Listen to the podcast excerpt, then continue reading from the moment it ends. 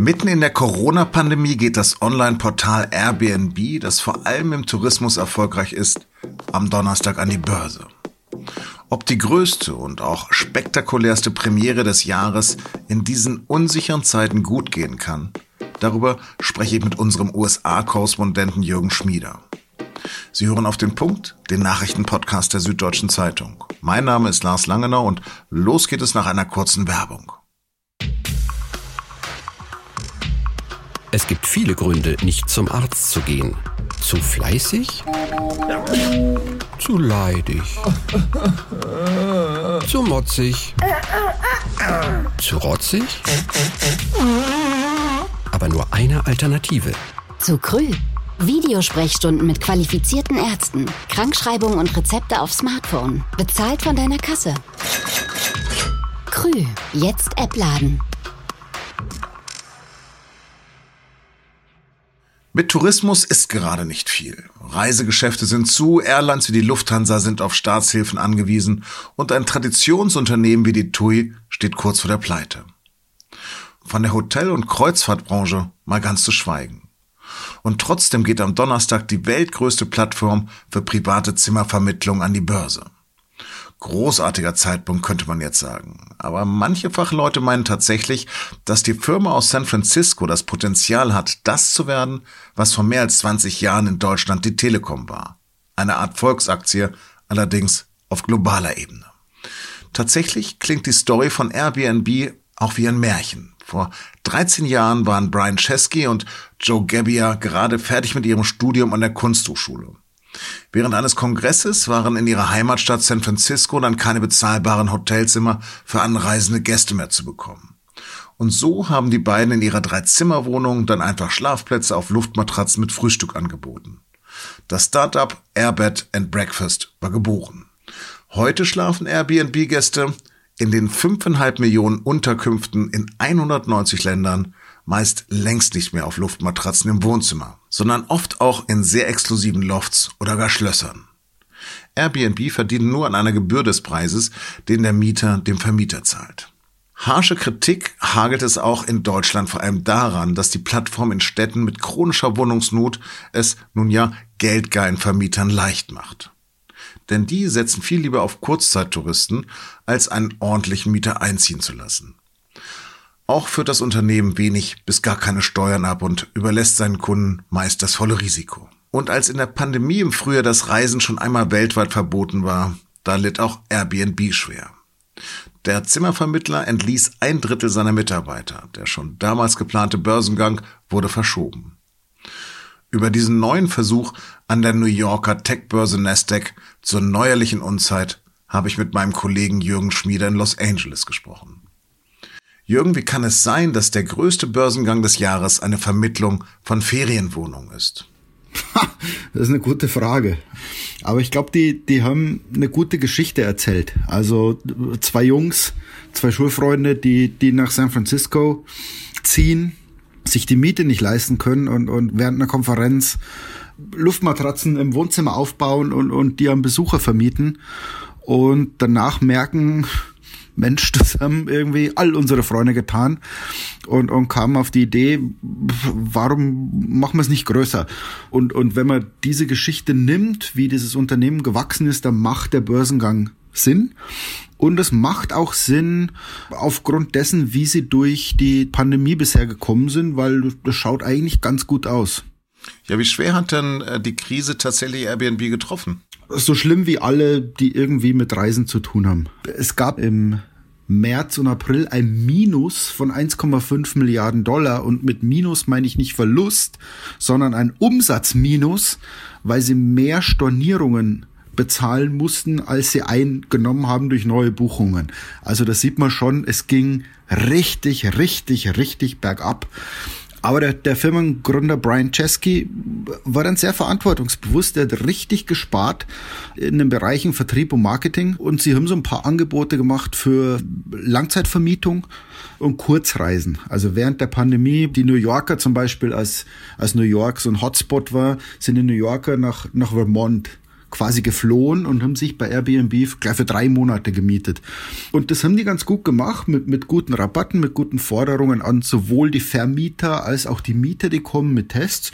Aber man muss natürlich auch sagen, sie haben Verlust von 700 Millionen Dollar gemacht im letzten Quartal. Also es gibt trotzdem Probleme. Was ist denn die größte Kritik an Airbnb? Naja, dass sie den Mietmarkt kaputt machen natürlich. Wenn jemand einfach 100 Dollar die Nacht kriegt und seine Wohnung, sagen wir mal, 25 Nächte im Monat vermietet kriegt bei Airbnb, ist halt einfach mehr als die 2000 Euro, sagen wir mal, die er von einem Mieter bekommen würde. Das kann natürlich eine Milchmädchenrechnung sein, weil du hast natürlich den Stress, es jeden Tag zu vermieten. Du musst putzen, du musst dich mehr kümmern als beim Mieter. Und du musst natürlich die Mieter kriegen. Also wenn du nur fünf Nächte im Monat vermietest, desto weniger. Also das Risiko liegt natürlich bei den Airbnb-Nutzern, also bei den, bei den Vermietern. Das zweite ist, deswegen sind bei uns im Dorf in, in Hermosa Beach in Kalifornien sind Kurzzeitmieten verboten. Airbnb darf nur ab mindestens 30 Tage anbieten. Das ist ein Kritikpunkt. Und der zweite Kritikpunkt ist natürlich, wie das Unternehmen Steuern zahlt. Aber das ist so ein Tech-Globalisierungsphänomen, dass all die Firmen irgendwo angesiedelt sind. Also in den USA ist der Steuersparbundesstaat, das ist so Delaware. Äh, das sind die alle in Europa, kennt man, da, da hocken die in Irland. Da wird seit Jahren debattiert, wie man es löst, aber so eine richtige Lösung findet man noch nicht. Aber das, pff, Mai, Airbnb profitiert davon, dass es die Gesetze ausnutzt. Wie hoch wird denn das Unternehmen derzeit bewertet? Hängt vom Börsengang ab. Also äh, der Ausgabekurs wurde in dieser Woche nochmal nach oben korrigiert von, am Anfang wollten sie 44 bis 50 Dollar pro Papier. Jetzt sind wir bei 56 bis 60. Das würde bedeuten, dass die Bewertung bei 42 Milliarden Dollar liegen würde. Bei der letzten Finanzierungsrunde waren es 31 also da muss man sagen, die haben ihren Wert quasi nochmal um 25 Prozent gesteigert während Corona. Ist Digitalisierung das neue Survival of the Fittest? Oh, ich würde erst sagen Survival of the Pivots. Also es zeigt sich in dem Jahr, dass die Unternehmen äh, überleben, die sich angepasst haben. Also jetzt wenn man als großes Beispiel Slack nimmt, die sind als Computerspiel gestartet und fanden die Kommunikation über E-Mail und so weiter so schlecht, dass sie gesagt haben, wir erfinden ein eigenes, effizienteres Programm, wie wir kommunizieren können. Das Computerspiel war ganz, ganz schlecht und Slack wurde gerade von, von Salesforce äh, äh geschluckt für, für ähnlich viel Geld, also 27 Milliarden Dollar. Und so ist es bei Airbnb auch. Wer sich an diese Krise angepasst hat, der profitiert davon. Genauso wie, wie Amazon, die profitieren oder wie es gerade erwähnte DoorDash, das ist einfach ein Lieferservice von, von Essen. Ja, und, und, und so ein Unternehmen wird auch mit knapp 50 Milliarden bewertet. Also es gibt schon Profiteure in dieser Krise und, und die großen Profiteure sind die, die sich gut angepasst haben, die nicht gemotzt haben, nicht gejammert haben, sondern, sondern sich so eingestellt haben, dass sie gut durch die Krise kommen. Und was sind die größten Risiken für Anleger? Dass das Unternehmen 700 Millionen Dollar in, in den letzten drei Monaten verloren haben. Und, und das steht auch in dem, in dem Buch zum Börsengang, also wo die um Anleger werben, steht ganz klar drin, es könnte sein, dass wir nie Profitabilität erreichen werden. Das kann tatsächlich sein. Also angesichts, wie sich die Corona-Zahlen gerade entwickeln, wenn man die Zahlen weltweit anschaut, könnte sein, dass diese Zahlen für so einen Reisevermittler nochmal nach unten gehen. Jetzt nehmen sie viel Geld ein, die haben sowieso Barreserven von mehr als vier Milliarden, jetzt nehmen sie nochmal so knapp vier Milliarden ein. Also da ist Geld da. Die werden, die werden überleben.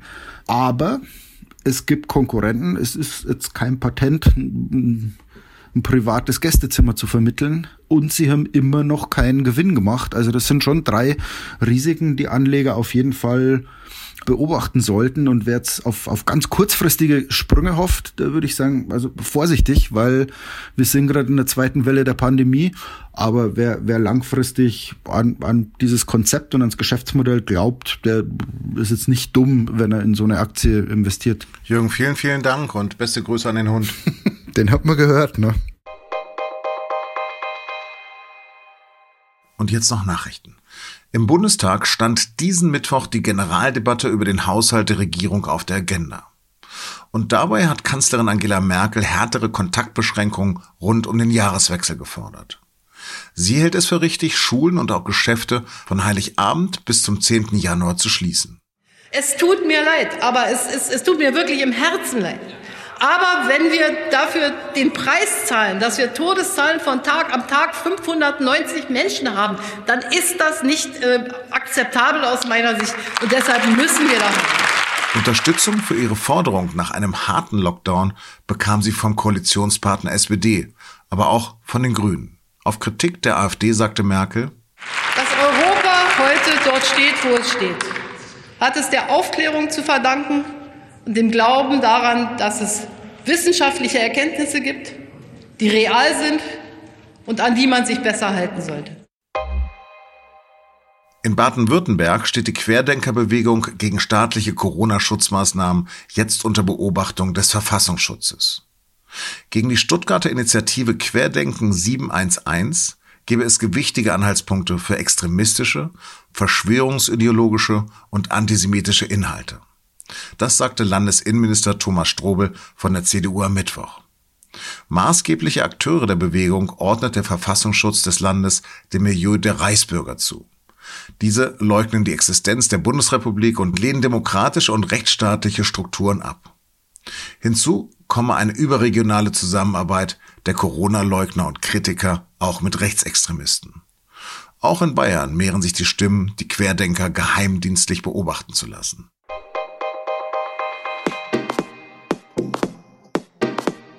Während die EU auf einen geordneten Brexit hofft und auf bessere Beziehungen zu den USA unter Joe Biden, wurde kürzlich in Südostasien das größte Freihandelsabkommen der Welt geschlossen. In den beteiligten Staaten lebt ein Drittel der globalen Bevölkerung. Im Zentrum China, das seine Macht in der Region ausbaut. Wie es dazu kam und welche Sorgen sich Europa machen muss, darum geht es in der neuen Folge unseres Recherche-Podcasts Das Thema. Den finden Sie wie alle unsere Podcasts unter sz.de-podcast. Das war auf dem Punkt. Redaktionsschluss war 16 Uhr. Danke fürs Zuhören und bleiben Sie uns gewogen.